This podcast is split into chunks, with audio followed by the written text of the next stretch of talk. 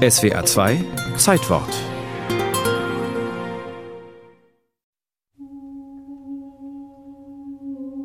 Einen Steinwurf vom Kölner Dom entfernt, St. Columba.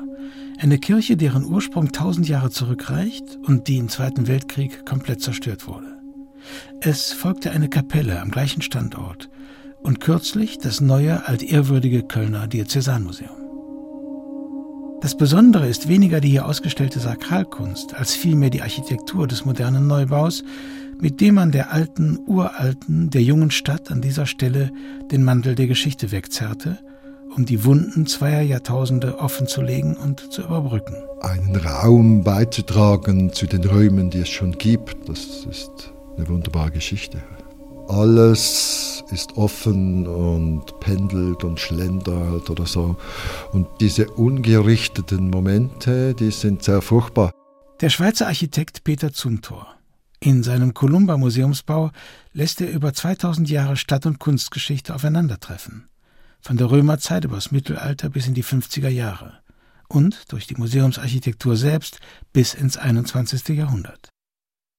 Der Museumsbau, der am 15. September 2007 eröffnet wurde, umfasst die Historie in mehreren Etagen und setzt dabei auf das Prinzip Raum im Raum, in dem die Kolumba-Kapelle aus den Nachkriegsjahren ebenso wie drunten die Ausgrabungen aus der Römerzeit umhüllt werden.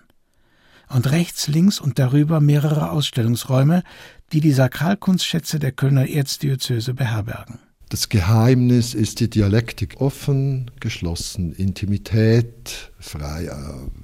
An einigen Stellen in der Fassade bleiben die Wandrelikte der ursprünglich romanischen St. Columba-Kirche erkennbar. Mit ihren zugemauerten spätgotischen Spitzbogenfenstern.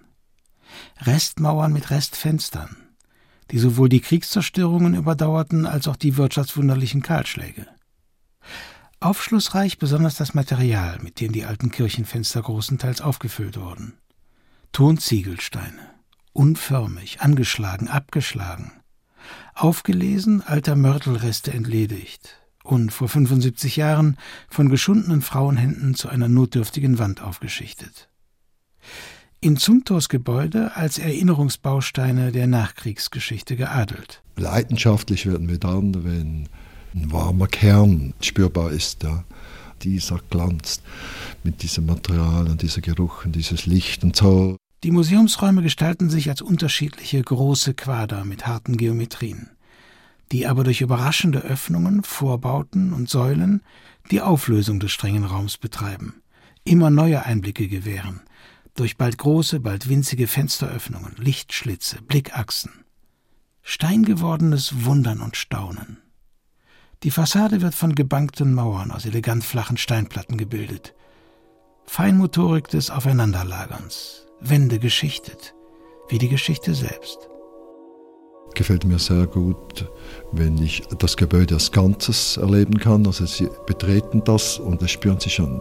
Es wird zwar noch tausend Räume geben, aber eigentlich das ist jetzt das Ganze. Das eigenwillige Verhältnis aus Ausgrabung und Aufbau wird hier extrem verdichtet.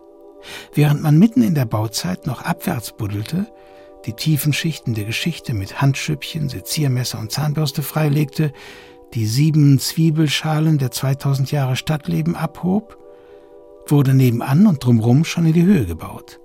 Aufstieg und Fall, Rückkehr und Zukunft. Der Kosmos dieses eng begrenzten Standorts ist unwiderruflich ein anderer geworden. Und doch der alte geblieben.